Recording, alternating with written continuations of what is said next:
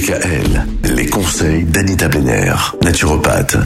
Anita, depuis lundi, on parle des hommes et de leur prostate. On va terminer la semaine sur une bonne note, une note positive, rien que des bonnes nouvelles. Oui, bonne nouvelle que j'ai mis au pluriel. hein. Alors, l'Agence européenne d'urologie a montré lors d'une étude qu'un homme avec une fréquence éjaculatoire mensuelle élevée était moins susceptible d'être plus tard diagnostiqué avec un cancer de la prostate par rapport à un homme avec une fréquence faible.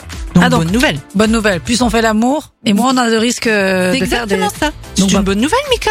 C'est une... Alors c'est une- encore en ce qui me concerne, non, Euh, mais, mais ça le sera peut-être un jour. Autre bonne nouvelle, le vin rouge. Riche en resveratrol. J'ai toujours du mal à dire ce mot resveratrol. Resveratrol. Bon, ce sont des polyphénols. Hein. Il diminue la croissance des tumeurs et son effet œstrogénique empêche la prolifération de testostérone. Donc, 4 verres de vin rouge par, semaine. Non, par, se- par repas. Myriam, par repas. Allez, soyons fous. Donc, 4 verres de vin rouge par semaine fera baisser votre taux de PSA. Ah, mais c'est bien ça. Voilà. Donc ça, c'était pour les très bonnes nouvelles. Après, il y a toujours encore des plantes, le palmier nain et le bugle rampant pour la phyto et pour la gémothérapie, le séquoia et le cassis, qui sont des anti-inflammatoires de référence pour la prostate. Messieurs, faites également du sport. Trois heures d'exercice modéré à intense par semaine sont associés à un taux de survie plus élevé chez les hommes atteints d'un cancer de la prostate. Mais attention, il y a certains sports qu'il vaut mieux éviter. Par exemple, l'équitation, on Ah, évite. Bah oui.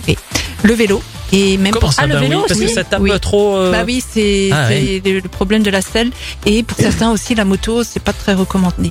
Et surtout, ce qu'il faut faire aussi, messieurs, c'est vrai qu'il faut déstresser. Donc euh, les hommes qui ont plus de stress en eux ont un taux de PSA plus élevé. Vraiment, c'est pas que réservé aux femmes d'aller voir un psy ou d'aller parler de ses émotions. Ça devrait être euh, autant pour les hommes que pour les femmes. Non, hein. je suis bien d'accord. Mais les hommes ont Ouais, toujours ce frein en eux et je trouve ça fort dommage Mhm. parce que j'en reçois quelques-uns dans mon cabinet, mais quand ils parlent, ils savent, ils, ils peuvent parler. Donc Mhm. ça fait plaisir. Il y en a qui viennent, donc il y a aucun jugement. Hein. Mais c'est important surtout de d'exprimer. Tout ce qu'on a sur le cœur. Oui, puisqu'on va répéter cette phrase que vous adorez et que vous nous dites très souvent, tout ce qui ne s'exprime pas s'imprime. Oh, mais il a, oh, il a bien retenu Mika. Ah oui, oui, oui, c'était un bon élève. J'ai appris ça. ma leçon. Ouais. Non mais c'est vrai, les hommes aussi ont le droit d'avoir des émotions négatives comme positives Ouais. d'ailleurs.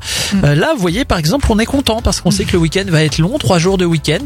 Nous aussi, les hommes, on est content d'avoir droit à un long week-end.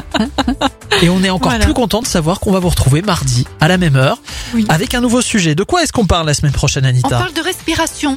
Ah, on fait des choses tellement inconsciemment, mais c'est des fois bien de les remettre euh, au sujet de, de, de les, voilà, hein vous avez compris. On a tout compris. Il est temps que vous partiez en week-end.